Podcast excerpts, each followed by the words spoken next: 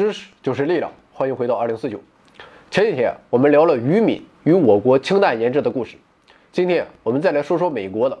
不过今天我们并不打算介绍美国的原子弹之父奥本海默，也不打算介绍氢弹之父爱德华泰勒，而是要介绍一位对原子弹、氢弹研制都至关重要的人物，他就是约翰惠勒。一九一一年七月九日，惠勒出生于美国的佛罗里达州。惠勒的父母都是图书管理员，这让全家都多了一份不常见的书卷气。惠勒的二弟、三弟都是博士，惠勒本人更是才华出众，不到二十二岁就成为了物理学博士。随后，他师从哥本哈根学派的创始人、丹麦物理学家尼尔斯·波尔。再之后，他来到普林斯顿大学工作，直到退休。惠勒的一生丰富多彩，故事层出不穷。也许我们还不能称他为最顶级的物理学家，不能和波尔、费曼、狄拉克等人相提并论，但说他是一点五线的超一流物理学家，则是完全没有问题的。在学术方面，惠勒专注于核物理、恒星演化机制等领域，他的大名留在了布雷特惠勒过程、惠勒德威特方程、哈里森惠勒方程之中。在教学方面，惠勒更是堪称桃李满天下。多年来，他亲自执教大一、大二的物理课程，而且先后指导了四十六位博士生，其中最有名的当属诺贝尔奖获得者、大物理学家理查德·费曼。另外，二零一七年诺贝尔物理学奖的获得者、对引力波探测做出巨大贡献的基普·索恩也是惠勒的学生。在科学传播方面，惠勒发明了中子减速剂、量子泡沫、虫洞、单电子宇宙等名词。现在这些名词已经成为了专业术语，而至于最有名的“黑洞”一词，严格来说，虽然不是惠勒首创，但也是由他在讲座中使用后才迅速普及开来的。可见，无论从哪个角度看，惠勒虽然谈不上大神级别的人物，但说是半人半神也无可厚非。我们暂且撇开这些不谈，以后有机会再说。现在，让我们回到今天的主题，那就是惠勒。与美国核武器研制的往事。一九三九年，波尔来到美国开会，有人问他，铀在裂变的时候为什么会同时放出高能量的快中子和低能量的慢中子？这个问题看似简单，但却难住了波尔等一众物理学家。在和惠勒交谈后，波尔突然意识到，慢中子可能来自于铀二三五，而快中子则来自于铀二三八。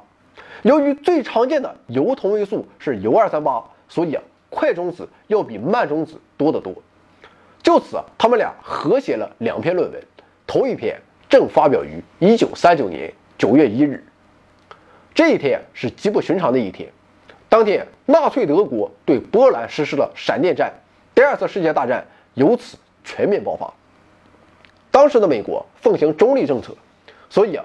身处象牙塔中的波尔与惠勒仍在孜孜探求裂变的基本问题：裂变是怎么产生的？其机制又是什么？对这些问题的痴迷，使他们完全忘却了，或者说根本不愿意去想核裂变显而易见的应用，那就是制造威力空前的炸弹。同时，在奥本海默那边，这哥们儿也没这样去想。当时他研究的是中子星和黑洞这些宇宙中的玩意儿。和核武器就相距更远了，但是虚假的和平与宁静很快就被现实打破了。一九四一年十二月七日，日本偷袭珍珠港，美国迅速从中立走向战争，普林斯顿大学也不再是一个世外桃源了。很快，惠勒就收到并同意了曼哈顿工程的邀约。一个多月后，惠勒就来到了位于芝加哥的曼哈顿工程冶金实验室，开始设计核反应堆。后来。他又被调到了位于华盛顿州哥伦比亚河畔的汉福德，以首席科学家的身份主持设计和制造了世界上首个用来生产布的反应堆。几年后，这个反应堆的产品被填进了一颗炸弹中，然后扔到了日本海滨城市长崎的上空。一九四五年，广岛和长崎的两声巨响在美国核物理学界引发了难以言表的震动。链式反应只是一个科学现象，但是。众多的优秀学者却利用它制成了炸弹，而且还真的杀掉了这么多人。这个事实让很多参与曼哈顿工程的物理学家的内心深处充满了痛苦和迷茫。比如奥本海默就认为，如果原子弹进入交战各国或那些准备交战国家的军火库里，那么人类诅咒洛斯阿拉莫斯和广岛这个名字的那一天，迟早将会到来。这种矛盾和悔恨的心理，在很多物理学家身上都有体现。但是惠勒不一样，他并不这样想。事实上，惠勒当初同意加入曼哈顿工程，态度是十分坚定的。这不仅仅是因为他爱国，其中还有一个别人想不到的原因，那就是他的二弟约瑟夫。此时啊，约瑟夫已经应征入伍了。前面我们说了，约瑟夫也是一个博士，虽然他研究的不是物理学，但是以他的智力，自然了解他大哥所从事的工作。他知道惠勒曾与波尔一起研究核物理，也知道原子在裂变时能够释放出难以想象的巨大能量，这个能量足以摧毁一座城市，当然用来结束战争也是足够的。所以啊，在一九四四年夏末，已经被派往意大利前线厮杀的约瑟夫给惠勒寄了一张明信片，上面只有两个单词：“Hurry up，快点。”收到明信片后，惠勒自然是竭尽全力的。加快工作进度，他认为前景很光明，差不多明年夏天原子弹就可以造出来了。果不其然，一九四五年七月，第一颗原子弹在美国新墨西哥州爆炸成功。惠勒心想，希望还不是太晚，但他不知道的是，约瑟夫早已在佛罗伦萨附近的一个山坡上阵亡了。得知噩耗后，惠勒受到了很大的刺激，他说了下面这番话：回过头看，我非常伤心。为什么我会首先以物理学家，然后才以公民的角度来看待核裂变呢？为什么我没有先以公民，再以物理学家的角度来看待它呢？简单查记录就知道，约两千万到两千五百万人在二战中死亡，并且大多数是在后几年死的。战争每缩短一个月，就可能多拯救五十万到一百万人的生命。我弟弟约瑟夫也可能会活下来。他是一九四四年十月在意大利战役中死去的。假如二战转折的那一天不是一九四五年八月六日，而是一九四三年八月六日，那该有多大的不同啊！不论怎样，人死不能复生。好在原子弹的横空出世，推动了二战结束的进程。本以为世间就此太平了，没想到冷战接踵而至了。一九四九年九月。一架美军气象飞机在例行巡航时，在日本附近的高空中收集到了大量的放射性尘埃。进一步的分析，无可争议地表明，苏联已经炸响了他们自己的原子弹。这个晴天霹雳让美国朝野上下震惊的几乎跳了起来。很快，原子弹掩蔽部在各地开工抢建，学校组织学生们进行防原演习。而由于原子弹间谍案牵扯到了苏联。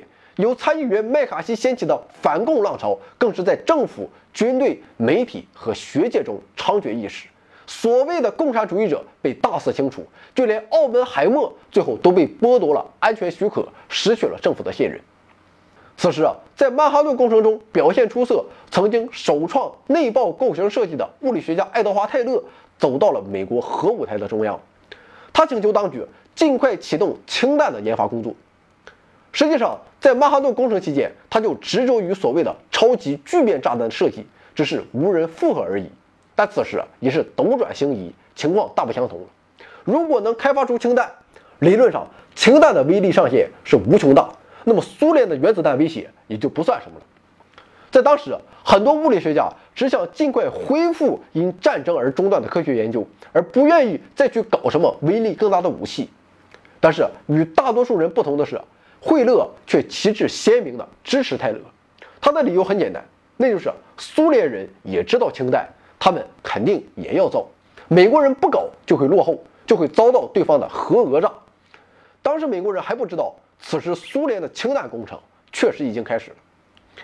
一九五零年，杜鲁门总统批准研制氢弹，氢弹工程下设两个理论计算组，一个在洛萨拉莫斯，一个在普林斯顿。惠勒被指定为普林斯顿理论计算组组长。惠勒将研究人员分为两组，也就是马特霍恩 B 组和 S 组。他亲自带领 B 组，负责研制核武器，而 S 组则由物理学家莱曼斯皮瑟带领研究仿星器。所谓的仿星器，就是一个受控的核聚变装置。这是因为氢弹的原理和恒星内部的运行机制是一样的，所以啊，仿星器由此得名。这个 S 组后来就发展成为了普林斯顿等离子体物理实验室。夜以继日的几个月连轴转之后，惠勒小组提出了完整的氢弹设计方案。惠勒回忆说：“我们做了大量的计算，用上了纽约、费城和华盛顿的计算机，甚至是全美国的大部分计算机，我们都用上了。”惠勒等人的努力成果，最后凝结成了一份厚厚的报告，代号为 PMB 三幺。这份报告至少在其之后的十年中都是氢弹设计的圣经。一九五二年十一月一日，代号常春藤麦克的美国首枚氢弹在西太平洋小岛上爆炸。其威力是广岛原子弹的八百倍，利用恒星机制来制造武器，这个人类的终极梦想或是终极梦魇，在这一刻成为了现实。历史上第一次，人类不必再开发更大威力的全新武器了，因为可以无限叠加破坏力的终极武器已经出现了。我知道有人啊可能又要抬杠了啊，就像于敏那一期一样，留言说反物质武器呢啊，拜托。反物质武器的话题，两年前就已经说过了啊，自己找吧。此后，惠勒回到了恒星物理研究领域，他钻研学术，教书育人，推广科学，一切都好像回到了战前时光。唯一不同的是，约瑟夫永远不会回来了。这当然不是惠勒的错，但却让他终生无法释怀。在核武器问题上，有人说他是噩梦，也有人说他是和平的保证。对此，我们也难以评价，只能说，在科学与炸弹之间，黑与白，是与非，可能永远不是那么简单。回到二零四九微信订阅号已全面升级，微信搜索“回到二零四九”或 “back to 二零四九”，阅读节目文本，还有更多惊喜，精神的、物质的，还有你懂的。